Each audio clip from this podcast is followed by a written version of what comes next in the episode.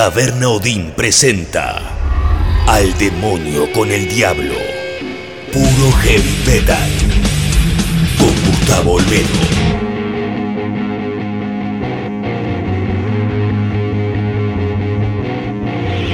Nuevo capítulo al demonio con el diablo heavy metal desde la plataforma tabernaodinlive.com. Estreno domingos 22 horas cada lunes.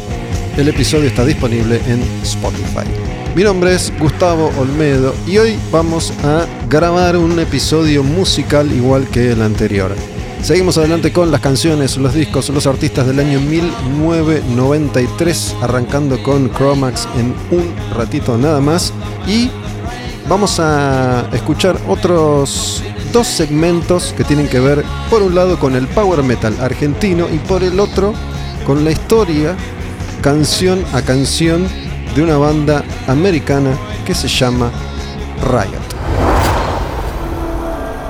Tu nombre es tu reino, tu voluntad será. Líbranos del mal. Sálvame, oh Dios. Poderosos se han alzado contra mí. Gloria al Padre, al Hijo y al Espíritu Santo. Como fue en el principio y siempre será. Amén. Salva a quienes depositan su confianza en mí. Dios mío, sé para ellos una torre fortificada frente al enemigo. Que el enemigo no tenga poder para dañarlos. Que el Señor esté con ustedes y también con nosotros. Oremos, oh Dios sagrado, Padre Todopoderoso, eterno Padre de nuestro Señor Jesucristo. Él quien envió a su único Hijo para aplastar al mentiroso. Pediré tu ayuda para alejarnos de su ruina y de las garras del demonio. Infunde terror a la bestia. Yo te expulso, maldito espíritu, en nombre de nuestro Señor Jesucristo. Al demonio con el diablo. Puro heavy metal.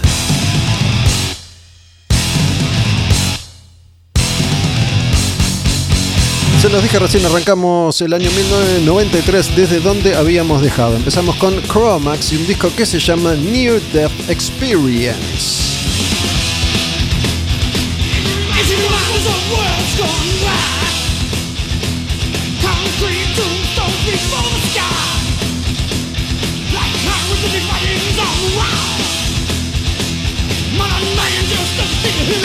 Hablamos de una de las bandas más importantes de la escena original del hardcore punk de Nueva York. Chromax con Agnostic Front, por ejemplo, son dos de las bandas que le dieron identidad a el aspecto más heavy de aquel hardcore original de los Estados Unidos, particularmente de la escena de Nueva York.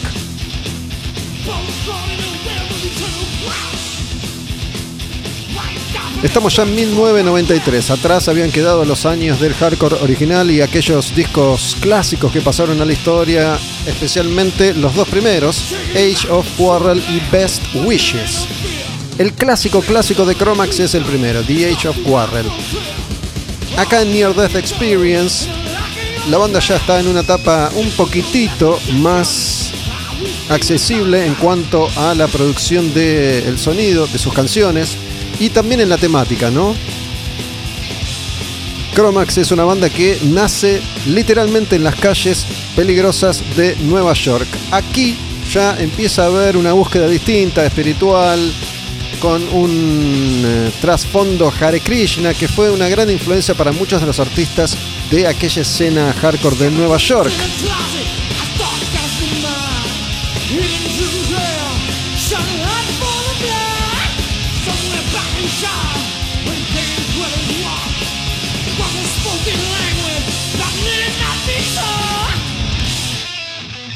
Te das cuenta ya desde el arte de tapa, que tiene que ver con una estética de la India. Y en nombre de algunas canciones como esta que se llama Kali Yuga.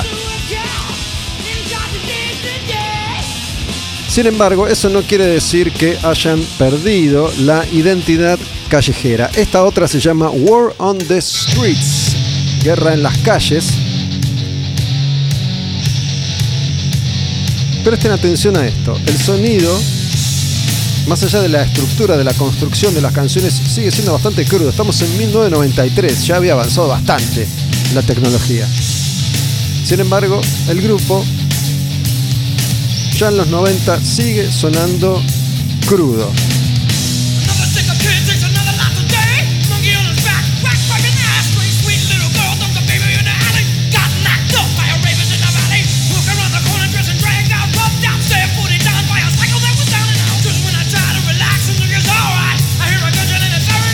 Este va a ser el último disco con el cantante John Joseph que se pasó el resto de su vida debatiendo, discutiendo, peleándose y amigándose con el otro líder de Chromax que es Harley Flanagan, bajista.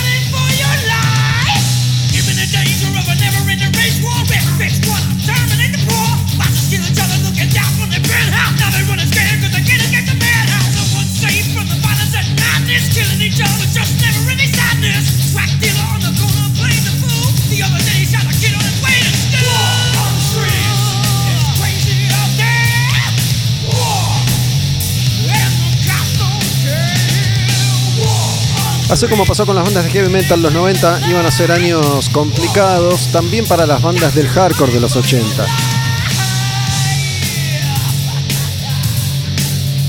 Todo iba a cambiar en esa década.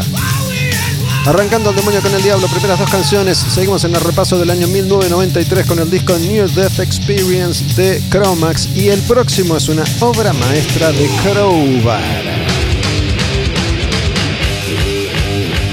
Me disculpan si soy reiterativo, pero una de las cosas que más disfruto de hacer este repaso es, más allá del orden alfabético en el que voy presentando las bandas para, repito, tener cierto control sobre el contenido, lo que me gusta mucho es la posibilidad de escuchar bandas tan distintas una detrás de la otra, en distintos momentos de sus historias particulares y personales también. En este caso hablamos de Crowbar, que ya había editado algunos discos. Este se llama Crowbar, como ellos, como la banda, y la canción es All I Had.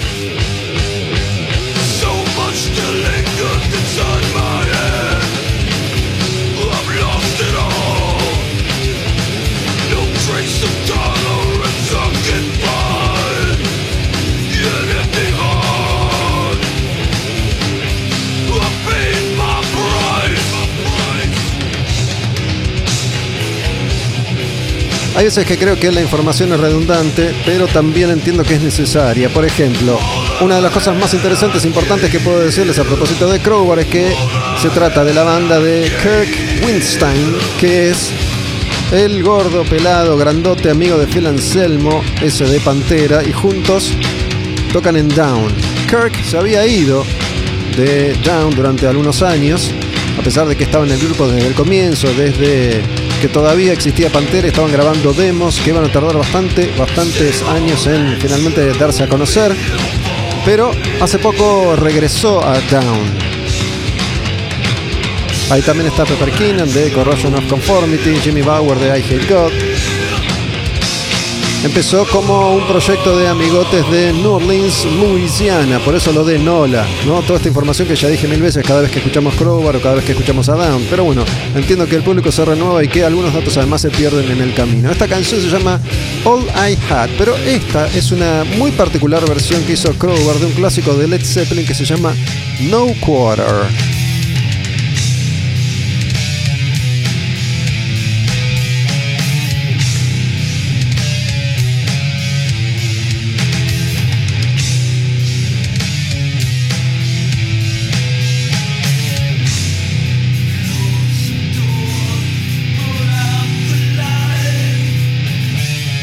Este es el sonido característico de Crowbar.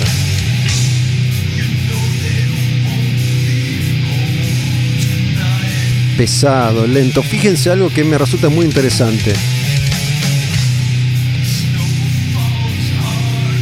Hay ahí como una distorsión de fondo que no se corta nunca.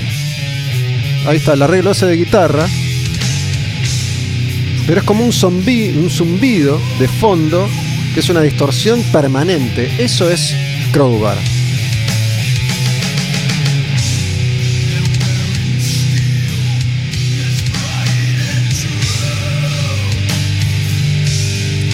Más allá de que esta es una canción bastante experimental de Zeppelin, tiene esa cosa etérea, incluso en la versión original, en la de Zeppelin, pero acá conserva un poco ese espíritu a raíz de estos arreglos, pero mucho más pesados. No Quarter de Zeppelin en la versión de Crowbar.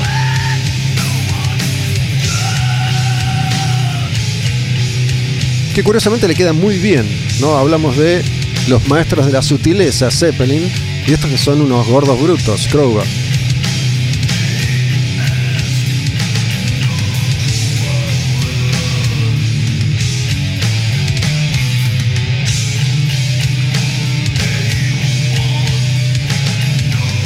Les decía recién, entonces, fíjense, arrancamos con cerrimos, seguimos con Crowbar y mirá lo que viene ahora, una banda que se llama Cynic.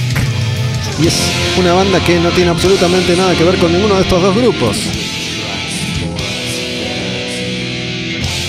Esta es una obra maestra, uno de esos discos clásicos del death metal progresivo más o menos para esta época se empieza a hablar puntualmente de eso, un death metal progresivo, que ya no solo tiene que ver con canciones construidas en base a muchos arreglos, como ya venía siendo Death, por ejemplo,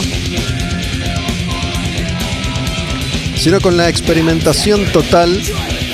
Y Cynic es uno de los primeros grupos en aquella época en explorar este sonido el bajo fretless, la combinación de voces melódicas con voces guturales. De hecho, Cynic nace un poco a raíz de un encuentro entre los músicos en Death, en la banda Death. Esto. Arreglos yaceros. Esto en el 93 fue una novedad total, una novedad absoluta y Focus, como se llama este disco, se convirtió rápidamente en un clásico un clásico dentro de este género. La canción es Veil of Maya, Cynic, año 1993, el disco Facas.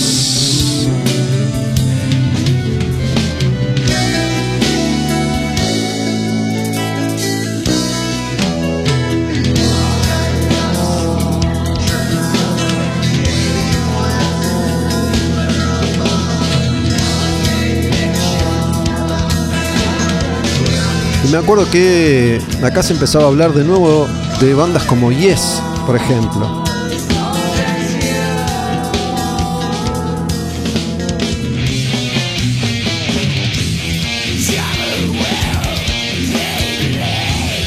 Acá es donde se parece un poquitito a Death, o lo que ellos mismos hacían en Death.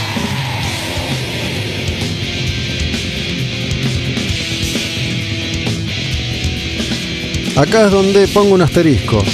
Señalo este álbum de Cynic. A veces me preguntan de qué banda estoy hablando porque o no entienden los nombres que yo digo, que yo doy, o no saben cómo se escriben. Así que como este es corto lo voy a deletrear porque vale la pena. Cynic se escribe C-Y-N y latina C. Cynic. Esta canción se llama Veil of Maya y tengo separada una más, Celestial Voyage. Viaje celestial. Está esta cosa espacial, etérea, astronómica en la música de Cynic.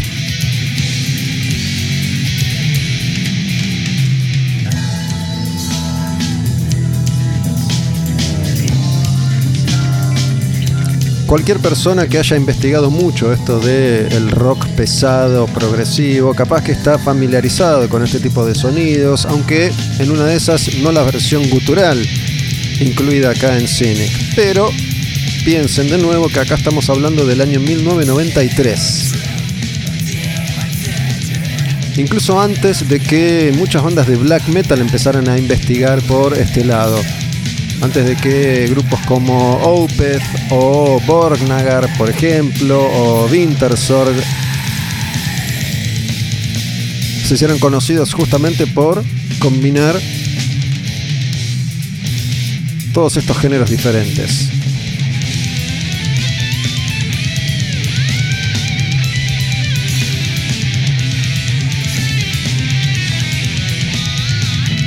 Y de Cynic vamos a pasar al momento en el que Glenn Danzig finalmente llega a la cima, a la cima de su banda. En este año 1993, con esta canción que se llama Mother, su versión en vivo, Danzig llega en su historia a un pico de popularidad. Mother tell your children not to walk my way.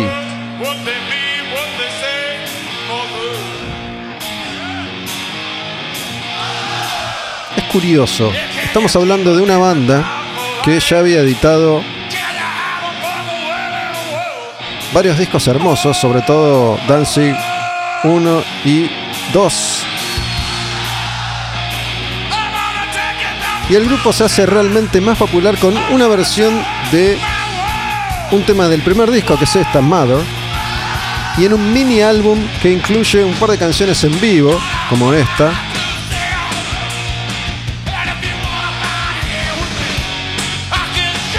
Y un par de temas de estudio.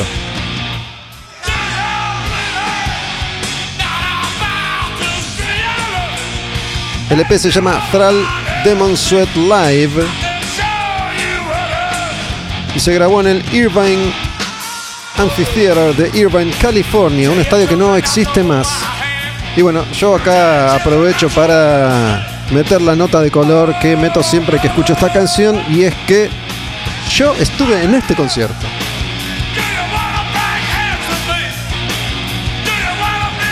Esto se grabó en el 92, en ese lugar que acabo de mencionar. 31 de octubre del 92 me acuerdo porque era un festejo de Halloween, el 31 de octubre. Habían tocado antes Caius y White Zombie. Yo esta historia la conté 6 millones de veces, así que sepan disculparme si ya la escucharon. Pero bueno, fue un evento muy, muy impresionante para mí, que viajaba por primera vez, que pude ver a Danzig, que estaba estaba, estaban llevando 15.000 personas, es una cantidad exorbitante para Danzig. Nunca más pasó eso. Y me acuerdo que tenía un asiento y que cuando arranca el show se arma una especie de mini desmadre. Varios se movilizan hacia lo que se llama el pit. Estos estadios, estos anfiteatros a veces abiertos, a veces tienen una parte techada que es la que está cerca del escenario, las sillas, y en el fondo hay un campo, pasto al aire libre. Y el pit es la fosa, el pozo que está delante de todo, que es un pequeño espacio sin asientos para hacer poco, para estar ahí más cerca y vivir el concierto de otra manera. Suelen ser esos los tickets más caros. Entonces se produce un movimiento ahí y yo fui saltando butacas hasta llegar bastante, bastante adelante, estar muy cerca del escenario. Y bueno, siempre cuento lo mismo. Si van a YouTube y buscan el video de Mother en vivo, van a ver que sobre los bordes del escenario hay muchos guardias de seguridad con unas camperas amarillas, porque se rompió el vallado. Ahí se pegaba la otra canción, era Danzig con Mother versión en vivo. Y mira, pasamos a una bomba atómica que no tiene nada que ver con Danzig, es Dark Throne. Esto. Filoso. La sierra.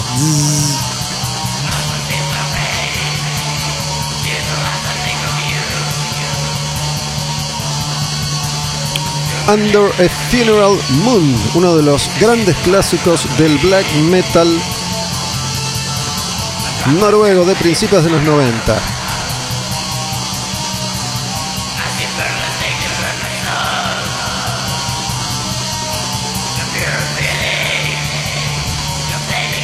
Hay un puñado de grupos noruegos que se transforman en la base de este tipo de sonido. Mayhem, Bursum, Darkthrone, Immortal, Emperor. Capaz que me olvide alguno, pero estos son cinco de los más importantes. Y en ese momento me costaba muchísimo asimilar este sonido. No lo entendía del todo. Pero bueno, con el tiempo comprendí que la búsqueda era justamente esta. Sonar así. Y este es uno de los clásicos eternos del black noruego Under a Funeral Moon de Darkthrone. Esta canción se llama Natasha in Eternal Sleep. El arte de tapa también, ¿no? El arte de tapa característico de esa época de esas bandas. Blanco y negro, una foto que creo que es de Fenris, con el maquillaje, con el logo ininteligible. ¿Sabían ustedes? Ustedes son Iba a decir, son unos viejos chotos. No sé si están así, pero ¿saben ustedes que se puso de moda ese estilo de tipografía para marcas autogestionadas de proyectos generalmente independientes de indumentaria, de diseño de indumentaria. Si te fijas, hay muchas marcas que tienen un logo que está inspirado en estos logos de las bandas de black y death metal y de grindcore que no se entienden bien, que tienen como una explosión de rayos y centellas. Bueno.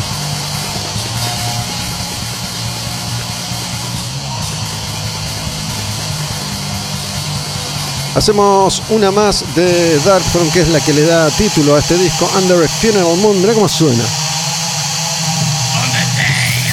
Ese es el sonido que inventa Euronymous de Mayhem.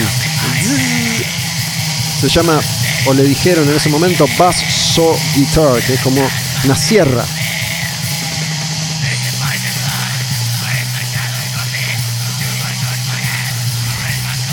No me acuerdo, pero hay una forma de poner los, los dedos y de darle a la púa y a la cuerda para lograr ese sonido.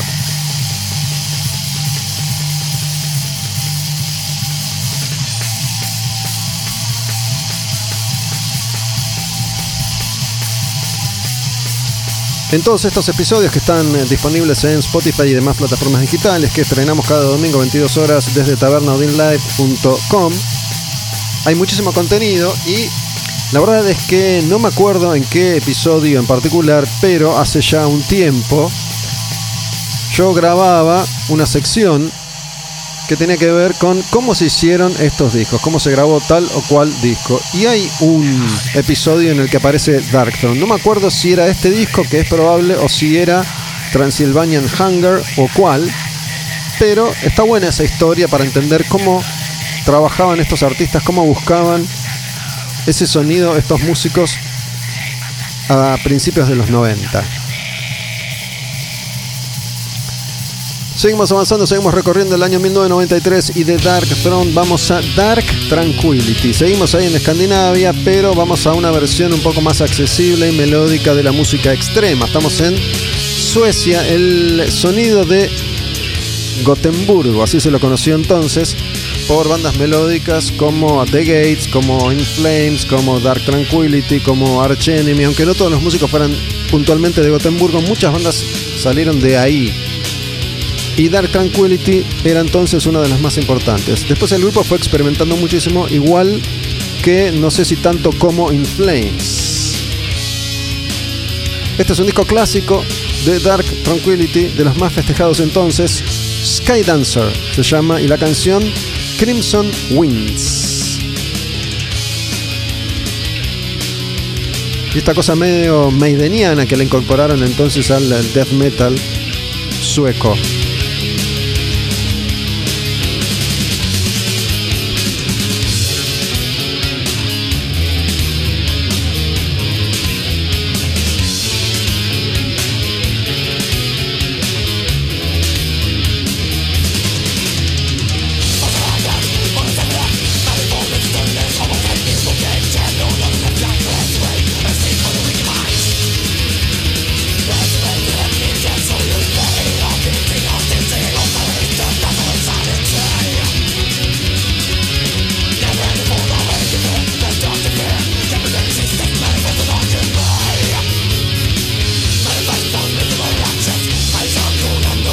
En esa época a mí me gustaba un poquitito más In Flames porque tenía un sonido un poco más logrado, un poco más cristalino y porque eran más melódicos todavía. Pero este es un clásico indudable de aquella época, de aquel estilo, de aquel subgénero. El death metal melódico sueco con este disco Sky Dancer y la canción Crimson Winds. Va una más de este disco de mm, Dark Tranquility. Esta se llama A Bolt of Blazing Gold. Ves acá hay otros arreglitos que también tenían mucho In Flames en esa época, ¿no? Son dos bandas que al día de hoy siguen existiendo, más allá de algunos cambios de formación o muchos. Ya tienen 30 años estos grupos. Increíble, ¿verdad? En redes sociales, Taberna Odin Live, Olmedo Gus. Pueden escribirme ahí por DM, me cuentan qué les parece en cada uno de estos episodios, que van descubriendo toda la música que les estoy presentando, porque esta es básicamente la historia del heavy metal. Arrancamos hace ya mucho con las canciones y los discos y los artistas del año 1980 y recorriendo año a año estamos ahora en este 1993. Y es una forma de contarte la historia completa del género.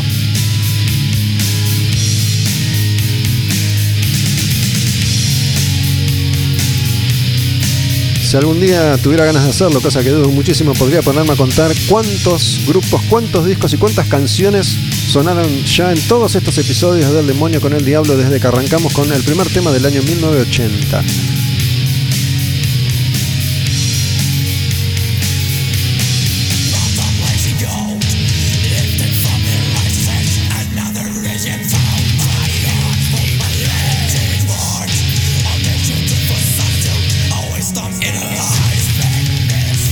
Como tengo todas las listas de temas guardadas, podría hacerlo eso si quisiera. Y acá me fui a fijar cuáles fueron las primeras canciones que sonaron en la primera entrega de 1980. Las canciones de Heaven and Hell, el disco de Black Sabbath. Desde entonces han pasado ya dos años y estamos en el 93.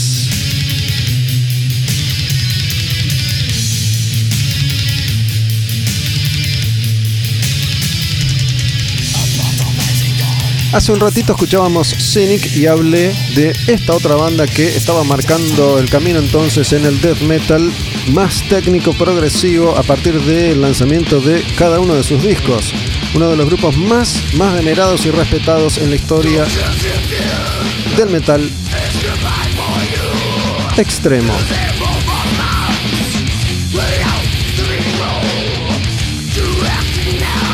¿De qué banda estoy hablando? Estoy hablando de Death. En el 93 editan el disco Individual Thought Patterns.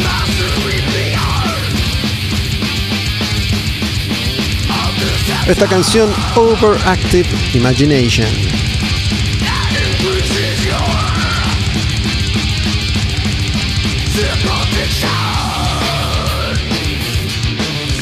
Si prestan atención se van a dar cuenta que hay muchos puntos de contacto entre esto y Cynic, aunque Cynic es un poquitito más fino.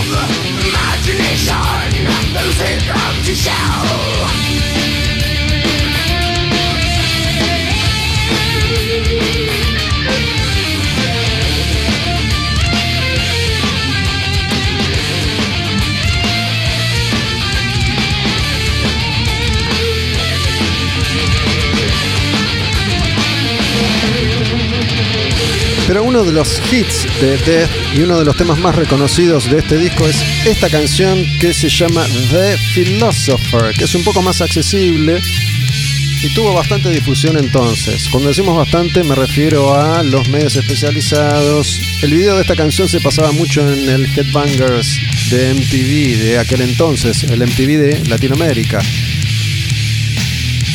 The Philosopher Death.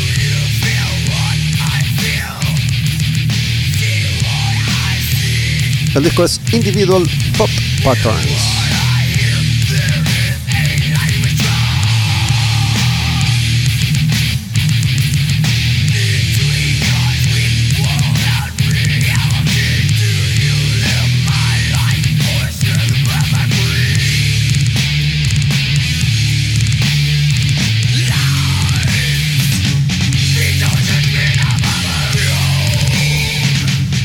Si prestan atención se van a dar cuenta que una de las grandes influencias de Chuck Schuldiner, que tocaba la guitarra, cantaba el líder principal compositor de Death hasta su muerte, Una de sus principales influencias fue Dave Mustaine de Megadeth.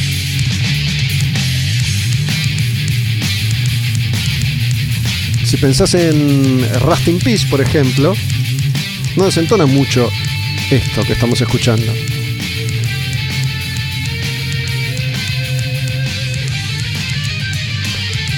Venimos de una seguidilla de discos clásicos de lo que era la incipiente escena de metal extremo del el mundo a principios de los 90. Escuchamos Crowbar, Dark Throne, Dark Tranquility, esto es Death. Y mira lo que viene a continuación porque a esta altura es una rareza total. En el año 1993, Deep Purple Deep Purple, sí, Deep Purple sacaba este disco que se llama The Battle Rages On.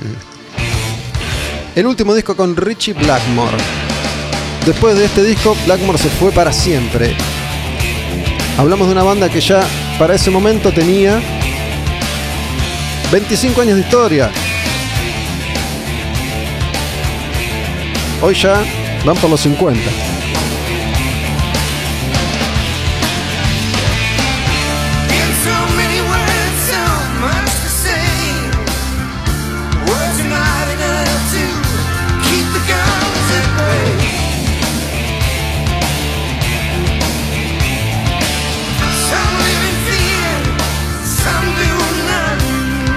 Acá había muchos, muchos problemas en Deep Purple, por eso se termina yendo Richie Blackmore. Venían de una seguidilla de idas y vueltas. ¿no? Rápidamente les cuento. La era dorada de Purple con Gillan en los 70 termina a mediados de esa década, antes incluso.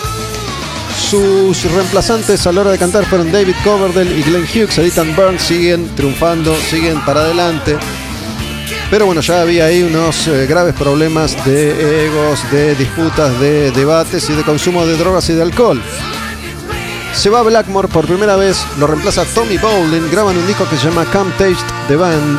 Tommy Bowling muere de sobredosis, el grupo se termina y se separan hasta el 84. En el 84 vuelve la formación clásica con Gillan, con Blackmore y editan un discazo que es Perfect Strangers. Todo bien, todo lindo, pero ya ahí empiezan otra vez a trastabillar. Primero para hacer pie en una escena que les era completamente desconocida, les era ajena. En ese momento Maiden era lo más grande del mundo, lo más nuevo, ya existía Metallica y Purple aparece con un discazo. Pero bueno, idas y vueltas, la cosa musicalmente se va renovando por fuera de la banda. Se va Gillan, graban un disco con Jolin Turner se va Jolin Turner, para esta época más o menos, iban y de hecho llegaron a grabar demos con un cantante que mm, en un rato voy a volver a nombrar, Mike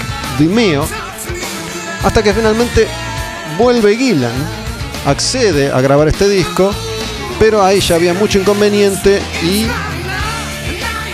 se va Blackmore para siempre.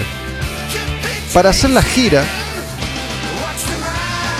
Purple recurre a Joe Satriani. Joe Satriani hizo esa gira con Deep Purple. Obviamente Satriani no se queda en el grupo. Es entonces cuando reclutan, encuentran a Steve Morse, que es quien toca la guitarra hasta el día de hoy en Purple. Se fue Blackmore y llegó la paz. Bueno, este es el último disco de Purple, de Deep Purple con Richie Blackmore tocando la guitarra, se llama The Battle Rages On. Y esta canción está buena, el disco es flojón, más o menos, tampoco es. Digo, nunca un grupo de estos hace un disco horrible, ¿no? Estamos hablando de gente hiper talentosa, tienen más de 50 años de historia, tienen 30 discos de estudio editados, una cosa increíble.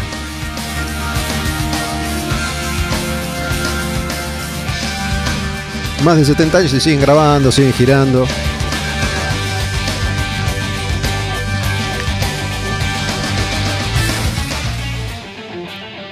Estas canciones que se empezaron a laburar con Turner y también con Mike DeMio se graban con Gillan y tenemos a Deep Purple en el 93 editando The Battle Rages On.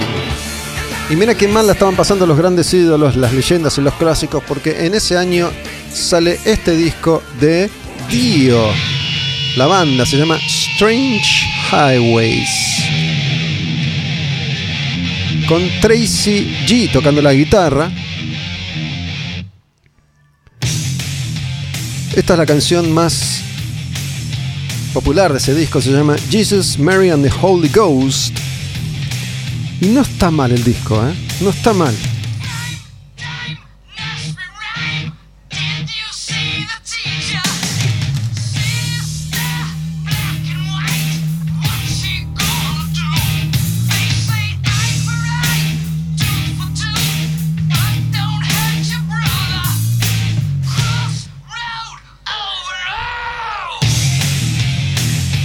Cerramos acá este primer bloque del demonio con el diablo, Dio y Jesus, Mary and the Holy Ghost, año 1993, el disco Strange Highways.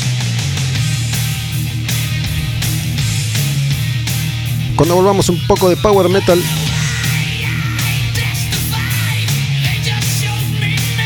power clásico, power clásico argentino.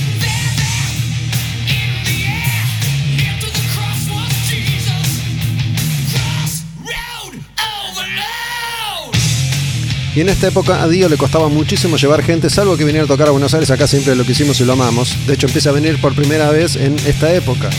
Acá es cuando vuelve con Sabbath y se va de Sabbath.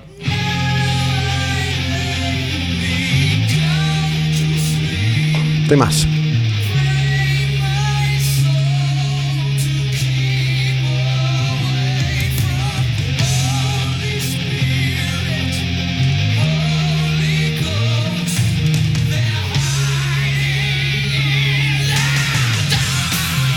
Pero bueno, acá estábamos todos enamorados de Pantera y de alguna forma le dimos durante un rato la espalda a Dio. Los dejo con esta canción, las dejo con esta canción desde Strange Highways, Dio, Jesus Mary and the Holy Ghost, año 1993.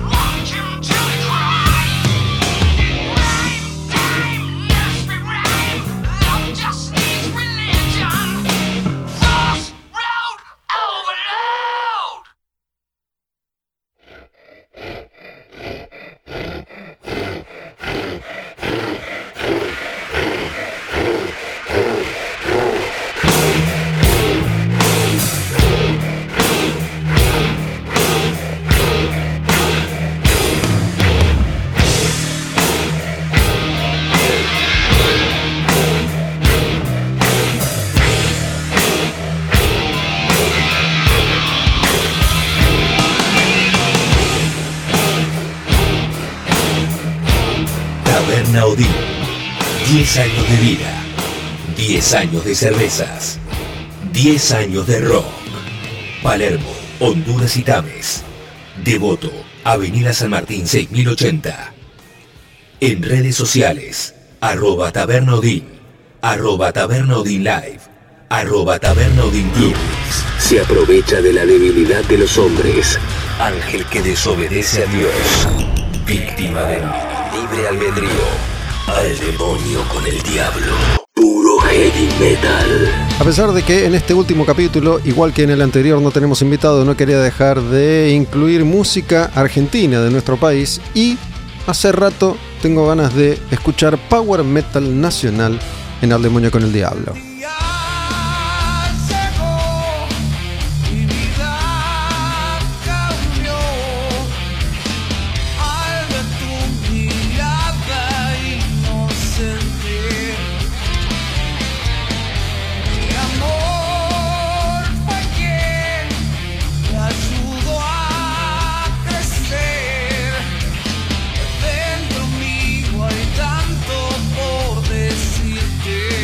Voy a tratar de hacer el esfuerzo de hacer lo posible por no hablar demasiado en este segmento de canciones para poder escuchar un poco más de música en cada episodio de Al demonio con el diablo. La verdad es que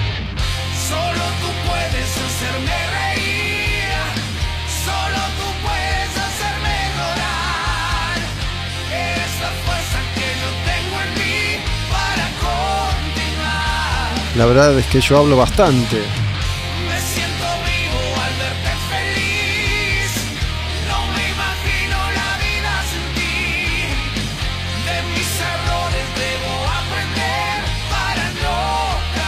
Y creo que es un buen momento para volver a escuchar estas canciones, si es que ya las conoces o para descubrirlas. Estamos arrancando con Solo tú de Helker.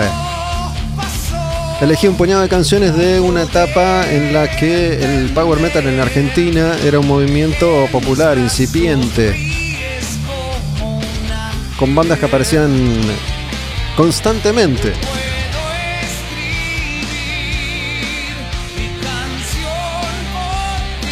Elegí unas cuantas,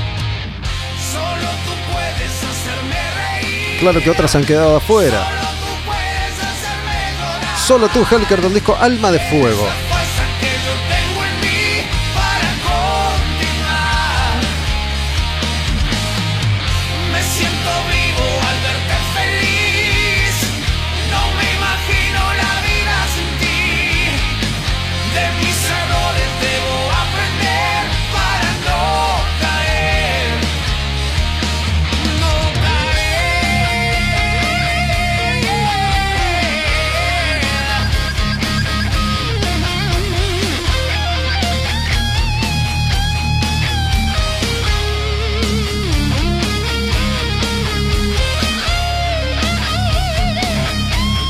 Arrancamos con esta solo tú de Helker, dejamos el solo de guitarra para pasar a la próxima canción y la próxima es de Azeroth.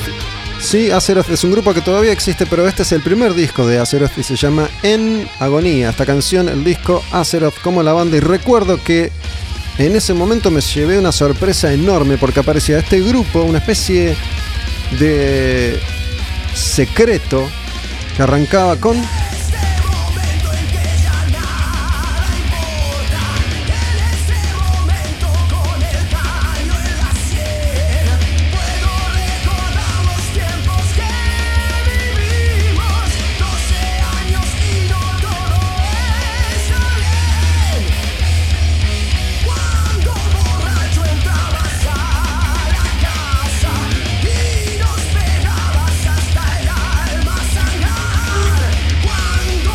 Tal vez reconozcan esta voz, es de un tal Adrián Barilari, conocido por su trabajo en una bandita que se llama Rata Blanca. Azeroth era un grupo que había preparado, compuesto, ensayado, grabado unas cuantas canciones. Ese demo llega al sello NEMS, del que hemos hablado mucho en este espacio cuando hablamos de Power Metal y lo graban con dos cantantes. Uno es Adrián Barilari, el otro es Cristian Bertoncelli. Y en ese momento fue un disco bisagra porque sonaba muy pero muy bien a la altura de los clásicos del Power Internacional. En agonía de Azeroth, con la voz de Adrián Barilari.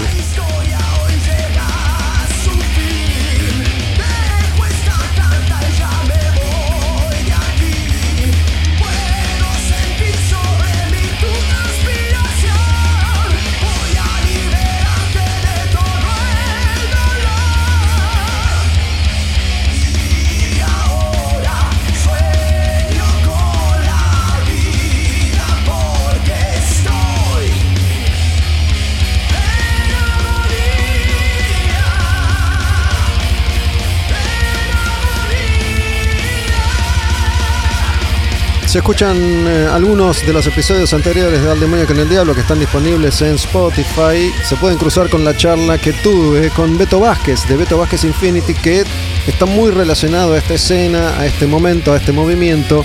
Y si escuchan esa nota se van a dar cuenta que en un momento hablamos de la cantidad de invitados a los que él pudo acceder entonces por tener contrato con este sello NEMS. Invitados de bandas internacionales. Es un poco la apuesta que hacía el sello entonces, esto de rodear a los músicos con otros músicos talentosos de renombre, como pasa con Azeroth en este primer disco que tiene las voces de Adrián Barilari y de Christian Bertoncelli. Y para quedarnos un poco en Barilari, vamos a esta canción que se llama Y las sombras quedarán atrás, que es del disco Barilari, que es un disco en el que Adrián se mete un poco de lleno en este sonido, a instancias, una vez más, de NEMS.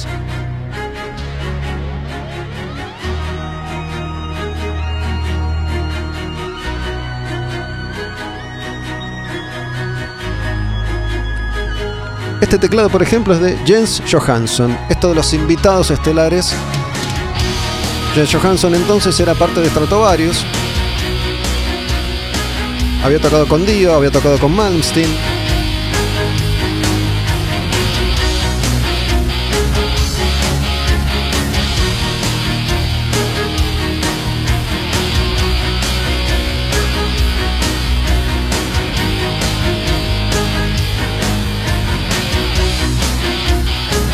Pero no es el único invitado, ¿eh?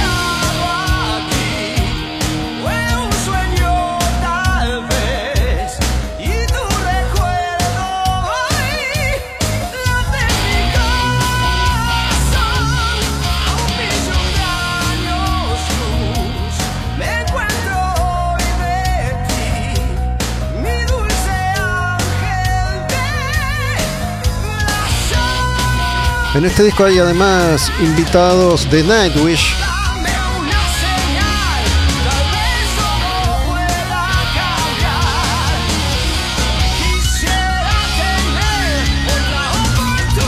Empu, Yuka, Sami, Warinen, Nevalainen, Vanska, integrantes de Nightwish que graban este disco de Barilari con Adrián. También toca Daniel Tellis, por ejemplo. Los músicos internacionales grabaron sus partes en Europa.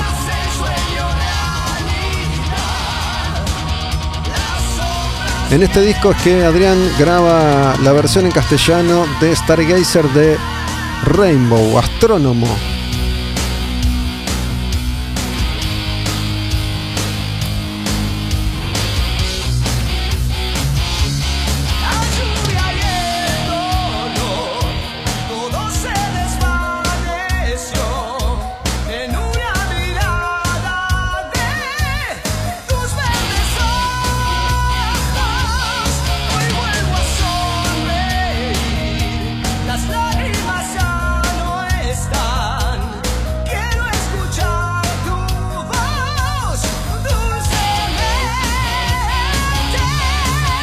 Todo lo que ha explorado Adrián desde entonces, ¿no? Además de haber cantado en Rata Blanca, en Alianza, de grabar este disco de heavy power metal, después de grabar un disco de versiones de canciones un poco más poperas, después de salir de gira con Half.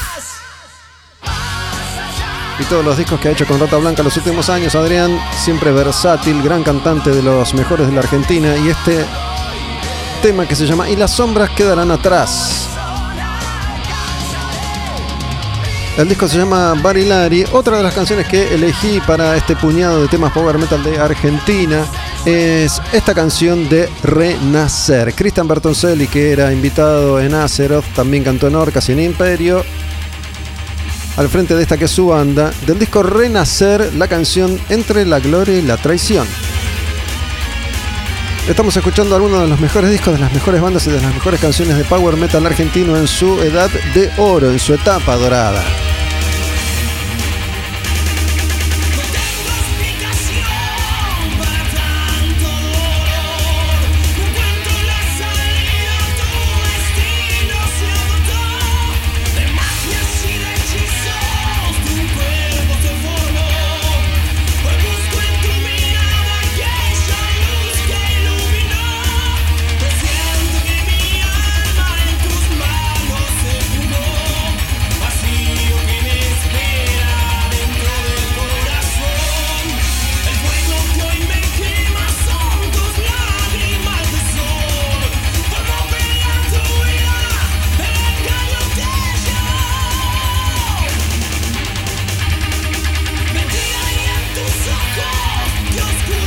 Si venís siguiendo cada uno de los episodios de Al Demonio con el Diablo, si lo fuiste escuchando con el tiempo, si lo descubrís ahora y vas de atrás hacia adelante o elegís algún capítulo en particular porque te llama la atención la música o el invitado, te vas a dar cuenta que también en esto de contar la historia del metal argentino, te enterás de un montón de entredichos que existen y han existido en el glorioso mundo del metal. Músicos que estuvieron aquí, estuvieron allá, que se conocen entre todos, tampoco somos demasiados. Cantantes que vienen haciendo historia como Christian.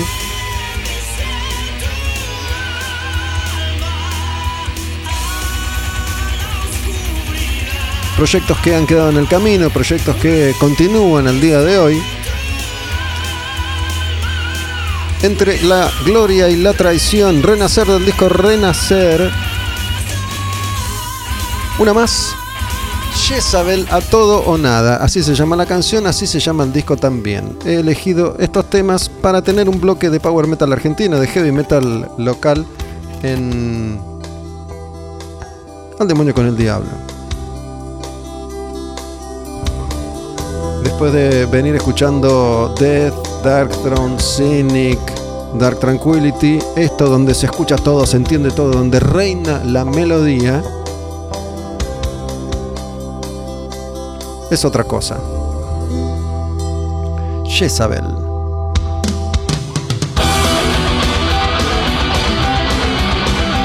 Obviamente en muchas de estas canciones se nota la influencia de Stratovarius.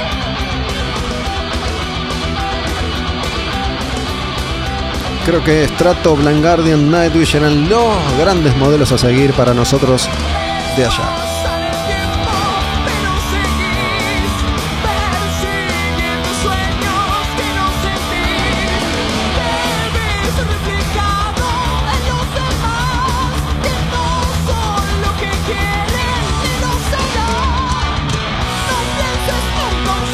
No lo sé, tal vez estén pensando, ¿por qué Gustavo no pone nunca música actual? ¿Por qué Gustavo no pone nunca el nuevo de Maiden, el nuevo de Halloween? Y Gustavo te va a responder lo siguiente. Por un lado, este proyecto empezó de alguna manera con un pie en tratar de contar la historia del heavy metal. Por eso empecé entrevistando a músicos argentinos para hablar de discos clásicos argentinos y por eso arranqué repasando las canciones de la década del 80. En eso seguimos. ¿Por qué no paso lo nuevo de Halloween? Porque me parece que es algo que está mucho más accesible, incluso, incluso que los discos clásicos de Halloween. Estoy hablando, está bien, de una banda que es muy popular, pero tal vez ahora que estamos con Jezabel, muchos de los que están escuchando, muchas de las que están escuchando este episodio, nunca en su vida habían escuchado Jezabel. En cambio, el nuevo de Maiden está ahí, es más fácil de encontrar. Entiendo que hay gente que a veces desea conocer mi opinión o qué tengo yo para decir, porque soy un referente, una voz autorizada sobre el último de Maiden. Pero bueno, yo vengo enganchado en esta y vengo más eh, inspirado en esto de repasar la historia del heavy metal. Por otro lado, debo decirles que hace unos cuantos capítulos atrás dije, para, vamos a buscar algo nuevo, vamos a buscar algo novedoso, revolucionario. Y empecé a pasar un montón de bandas realmente nuevas, bandas de Japón, bandas del Reino Unido, bandas que están haciendo algo nuevo hoy. Y noté que muchos no se engancharon. Creo que vivimos en un país bastante conservador y en épocas de crisis económica eso se resiente todavía más. Es como que nos refugiamos en lo que ya conocemos, en lo que queremos, en lo que extrañamos que existió y ya no existe, o que existe todavía y me da ganas de seguir viviendo, como Maiden. Y es más difícil meter algo que es nuevo y que es distinto y que por ahí no tiene que ver con eso que conocen. Entonces dije, si yo tengo ganas de ir a lo clásico y ustedes aparentemente también, bueno, por el momento nos quedamos en lo clásico. Espero que esto les haya servido como una breve explicación. A todo nada Jezabel, una más, que es esta, se llama Corriendo Libre de Ariadna Project. Había un montón de bandas que entonces estaban sacando discos de heavy metal clásico, discos de power metal clásico. Ariadna Project y este Corriendo Libre. Ven que la cabalgata, la melodía, están ahí presentes en todas las canciones que estamos escuchando. Ese tipo de arreglos, ese tipo de solos, ese tipo de melodías y de construcciones que entonces eran tan comunes y populares. Ariadna Project. Novus Mundus es el disco, la canción Corriendo Libre, Running Free, pero no es la de Maiden, sino la de Ariadna.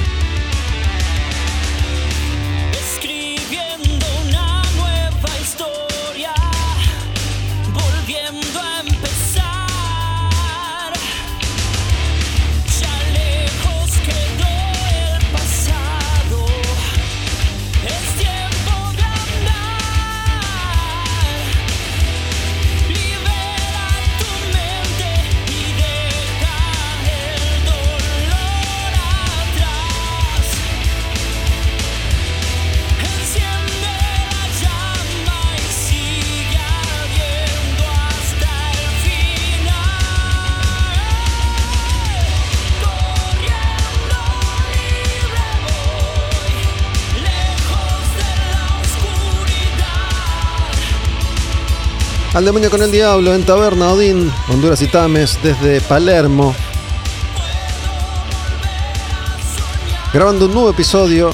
Arrancamos hoy con las canciones del año 1993. Estamos ahora con este bloque de, de Power Metal argentino, de Heavy Metal clásico de este nuestro país. Y en minutos nada más vamos a entrar en la tercera y última parte de este episodio.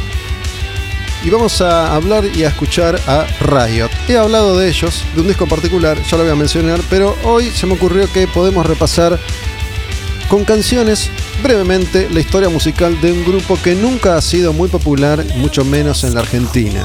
Una de esas bandas que me gusta rescatar cada tanto porque obviamente lo acabo de decir de alguna manera y lo reitero. A veces encuentro de mi parte un interés mayor en eh, mostrar y difundir la obra de artistas como Riot, por ejemplo, que de Iron Maiden. Por eso Iron Maiden aparece en los repasos que hacemos año a año. De hecho, Iron Maiden va a aparecer seguramente en el próximo episodio cuando hablemos de los discos en vivo, la despedida de Bruce Dickinson, A Real Dead One, A Real Live One. Pero ahora quiero que escuchemos completa una última canción de power metal local. Para mucha gente, Imperio es la primera gran banda de power metal de la Argentina. Ahí la voz de Cristian Bertoncelli, una vez más. Imperio iba a abrir un poco el camino para otras bandas que vinieron después, sacando un par de discos, separándose y regresando unos años más tarde, pero esos discos quedaron como clásicos. Abismos en el cielo y paz en la tormenta.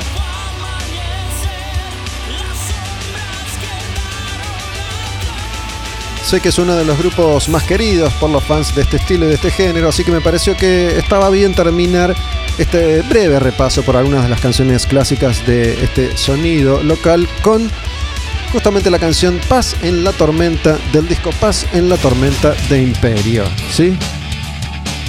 Después de Paz en la Tormenta, Riot en el cierre de este episodio de Al Demonio con el Diablo. ¿Es para ti esta la primera gran banda power argentina? ¿O no? Olmedo Gus, me escribís por DM mensaje directo, Tabernadín Live. Tabernadín en redes sociales la forma de contactarse con este espacio de puro heavy metal. Pasen la tormenta Imperio, la voz de Cristian Bertoncelli. ¿Ya? Dale, Cristian, no quiero hablar más. Te lo pido por Dios, déjame descansar.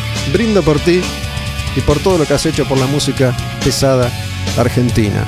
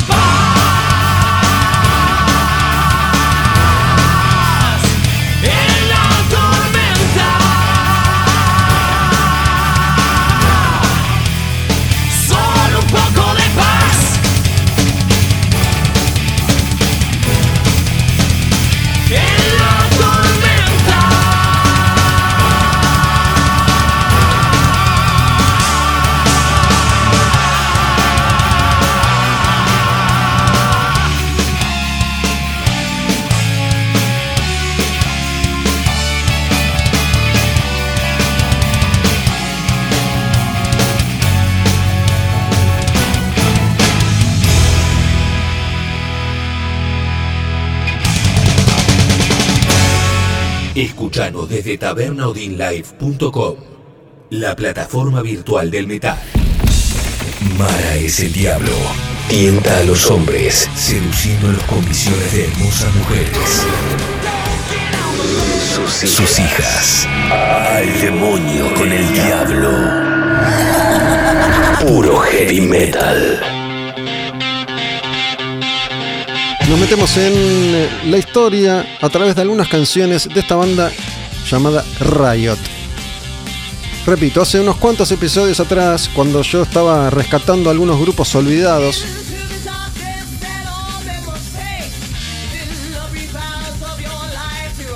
incluso nunca jamás recordados de la década del 80, elegí un puñado de canciones de Riot de un disco que se llama Restless Breed, que es un disco muy importante para mí. Pero me gustaría que en este caso prestemos atención a cómo un grupo se va transformando a medida que va pasando el tiempo. Este disco se llama Rock City, es el primer disco de Riot, una banda de Nueva York, de los Estados Unidos.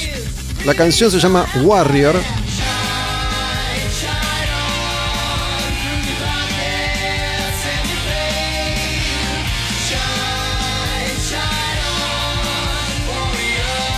Año 1977, eh, ojo. Si bien Riot pasó la historia por ser un grupo de heavy metal, la verdad es que sus primeros discos eran mucho más rockeros que heavies.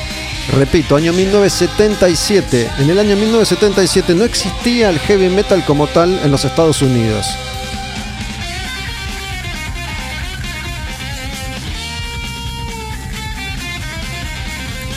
En Inglaterra, que es donde toma forma definitiva, más allá de los históricos Purple Sabbath, Zeppelin, ya existía Judas Priest.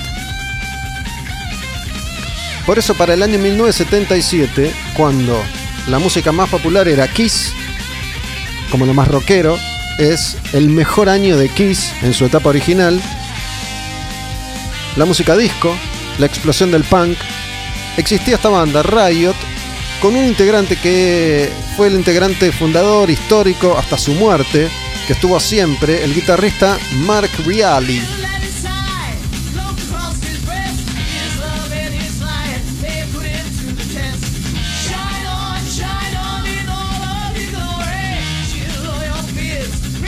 Una particularidad en el arte de tapa de los discos de Riot apareció varias veces una especie de mascotita rarísima.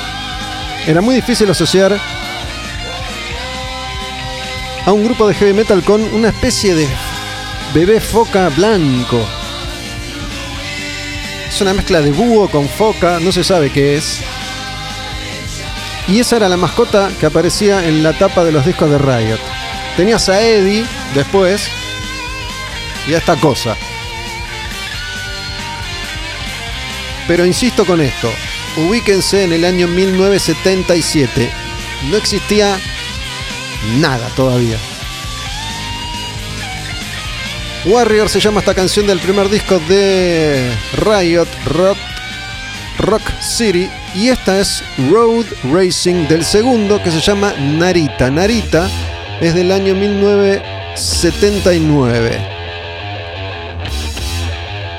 Ampliate la imagen si podés, chino, porque eso, un, no sé, una foca, no sé qué es. Hay una cosa, el, arte de tapa de Narita, yo me acuerdo porque este disco se editó en la Argentina.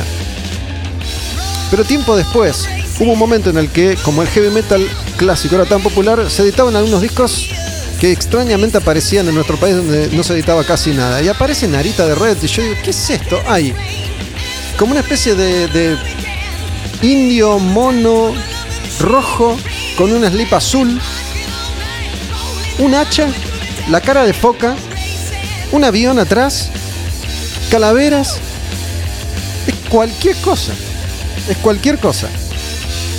Por eso es más raro y me resulta más atractivo ante el paso del tiempo la historia de Riot. Que es una de esas historias en las que los integrantes van y vienen, firman contrato con un eh, pequeño grupo de productores que además tenía un sello independiente y un estudio de grabación, entonces financian un demo, un disco, lo editan, después pasan por varias compañías multinacionales que nunca apostaron del todo a Riot. Firman, mira, en un momento firman contrato con Warner. Warner los contrata para que sean soportes de Sammy Hagar, que era el artista que querían apoyar. Salen de gira con Sammy Hagar y cuando termina la gira le dicen, bueno, chao, ahora no te quiero más. Pero cuando graban el demo, Warner finalmente dice, no, ok, está bien, te voy a sacar el disco, pero después no te apoyo nada, entonces te echo. Y después van a CBS, después van a EMI. En esa, en esa época, durante los años 60, 70, 80 también, ya en los 90 era distinto, las compañías multinacionales eran compañías que de alguna manera extraña como esta apostaban al desarrollo. Ahora me la juego con esto, te saco uno o dos discos y vemos qué pasa. Si no pasa nada, te echo, como un perro. Entonces los integrantes iban y venían, Riot encajaba en alguna gira importante con ACDC, con otras bandas que eran más o menos importantes en aquellos tiempos. Graban estos primeros discos con el cantante de estas formaciones, de esta, de esta etapa, Guy Speranza. Y llega el momento en el que finalmente editan uno de sus discos más reconocidos, que tiene esta, que es una de sus canciones más reconocidas, que se llama Swords and Tequila. El disco es Fire Down Under.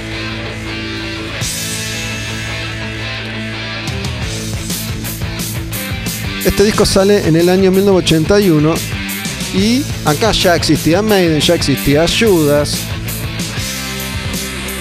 ya había heavy metal.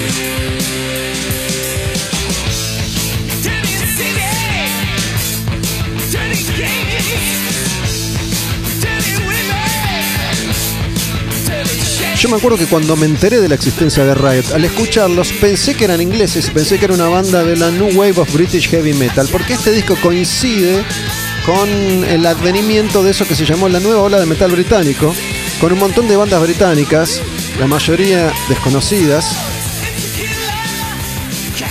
que tienen este sonido. Y Riot encajaba ahí, por eso yo creí que eran ingleses y no americanos.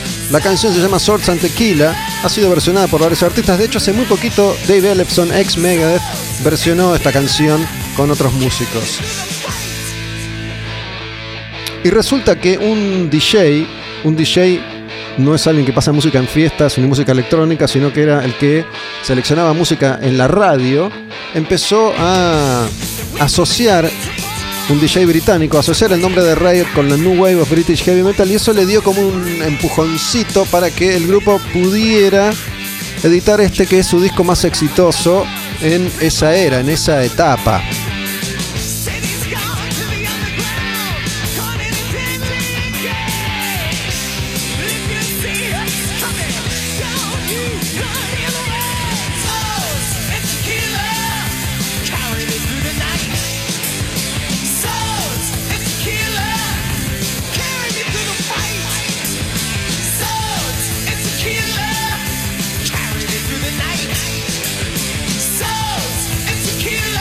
Pero bueno, mi corazón está en esta etapa, que es la etapa Red Forrester, que es el cantante que reemplaza al anterior Guy Speranza. Este disco es hermoso. Se llama Restless Breed. Y esta canción que elegí es Restless Breed. Me gusta más este cantante para Riot, me gusta más este sonido para Riot. Es del 83. When the sun goes down in this border town, 82. Yo quiero decirles que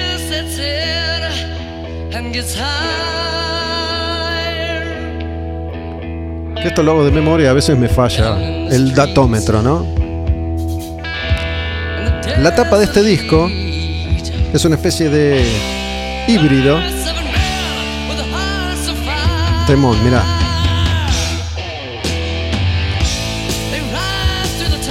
Es un dibujo de una persona, no sé si es un niño, no sé si es, parece medio oriental, pero que tiene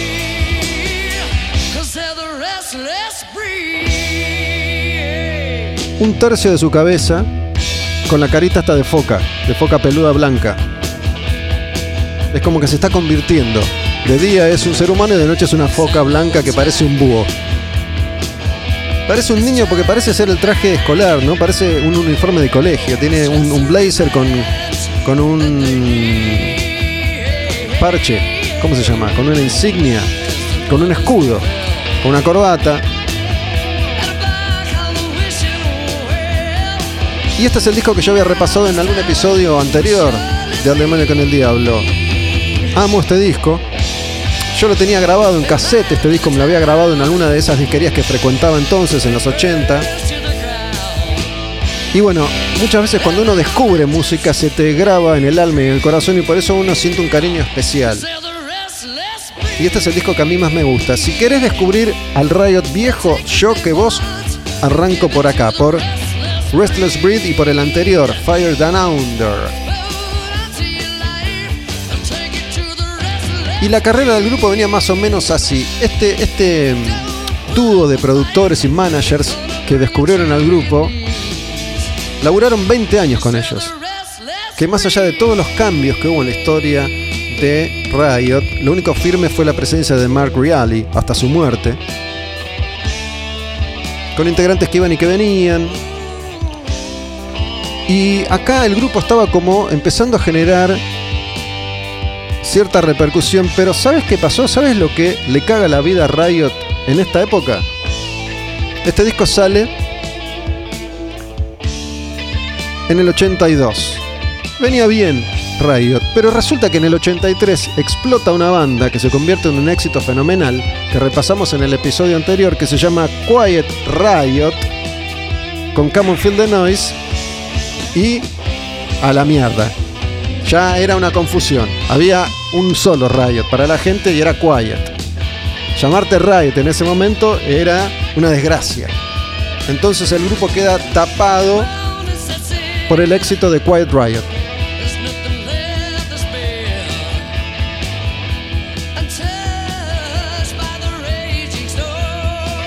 Y editan al año siguiente el disco más flojo de esa primera etapa que se llama Born in America. Elegí la canción que se llama Born in America también para ir viendo cómo si se concentran evoluciona el sonido del grupo. ¿Sí? Yo les venía hablando del arte de tapa. Bueno, este arte de tapa es el más horrible de los horribles de todos los tiempos. El logo de Riot arriba sobre un fondo negro. Un logo espantoso. Born in America, el título del disco, una letra tipografía común y corriente, una bandera de los Estados Unidos. Y el bicho este de Narita, esa silueta, todo en blanco, esta foca con patas. Yo sé que todo esto que digo va a llamar la atención y alguno va a ir a googlear, alguno va a ir a buscar esta foca que digo yo. Y bueno, la verdad es que nunca, nunca entendí. Pero si ahora me regalas una remera con la foca esa, te la recontra uso, ¿eh? Ahora, a mí me parece, presten atención, estamos en el año 1984, sale este disco, no pasa absolutamente nada, de hecho el grupo termina separándose y Mark Reilly arma con algunos integrantes que habían quedado ahí dando vueltas un proyecto al que llamaron Narita, igual que el disco ese de Riot del 79, Narita. Dura muy poco Narita, el suficiente como para darle forma a alguna que otra canción que iba a formar parte del próximo disco de Riot. Dicen, para, ¿para qué le vamos a cambiar el nombre? Volvemos con Riot. Ya no canta Red Forrester, sino que encuentran a un cantante nuevo. Siempre está el guitarrista Mark Reilly. Yo me acuerdo que hace muchos, muchos años atrás, muchos años atrás, hice una entrevista con él. Obviamente no me acuerdo absolutamente nada de lo que hablé en esa entrevista.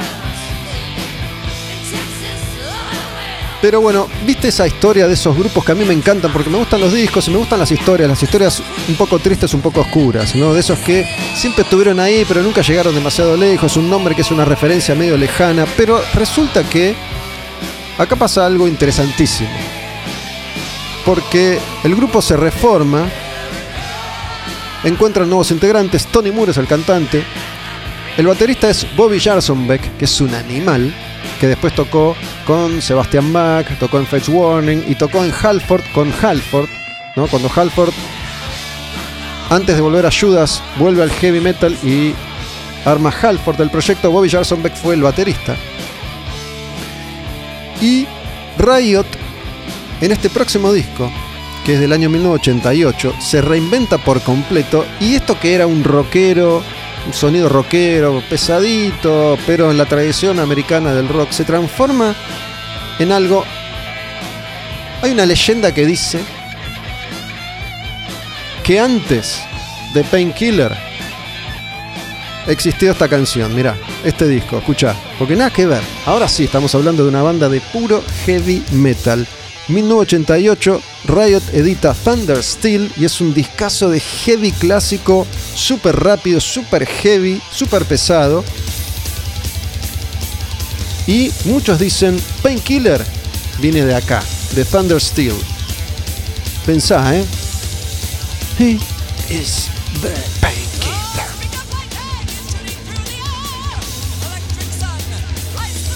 Me parece a mí no tiene absolutamente nada que ver con lo que veníamos escuchando hasta ahora. Por eso me parecía interesante hacer este breve repaso de canciones de Riot.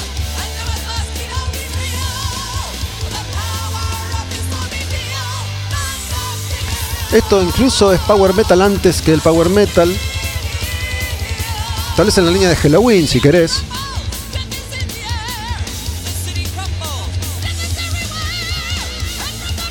La época de los Keepers, ¿no? Este es un discazo. Pero es una banda completamente distinta. Y después el grupo, yo me voy a detener en esta etapa con una última canción de un próximo disco, pero bueno, después el grupo empieza a explorar otros territorios, se mete más épico, empieza a experimentar con discos conceptuales y empieza a ganar un espacio en lo que era el under del metal en los 90, cuando nadie quería saber una mierda con el heavy metal. Riot va encontrando un lugarcito entre aquellos que estaban desencantados con la realidad de la música pesada de esa década. Yo elegí una canción por disco, si ustedes tienen interés en Riot pueden ir y explorar un poquito más. Fíjate qué fácil es ahora. Yo antes tenía que caminar, que buscar, que encontrar, que desenterrar como si fuera un arqueólogo para encontrar todos estos discos y poder escucharlos. Ahora es tiki tiki tiki clic y ya está, lo tenés todo ahí. Es tan fácil, es tan fácil que no lo haces porque te da fiaca.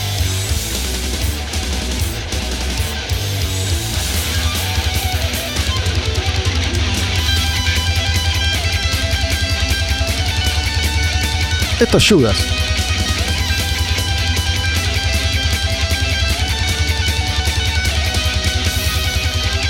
Es cierto que Judas había hecho Free Will Burning con él en esta línea, Screaming for Vengeance. Obviamente que hablamos de una banda recontra legendaria, ¿no? Que lo hicieron todo.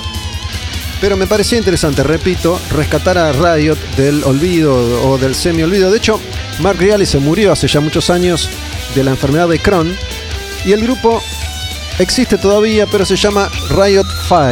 Le pusieron 5 porque es el cantante número 5 en la historia del grupo. Pero bueno, vive un poco de la historia de la banda, ¿no? Es curioso que exista. Es como Orcas, ¿no? Que no tiene ni un solo integrante original y el fundador que es civil está muerto.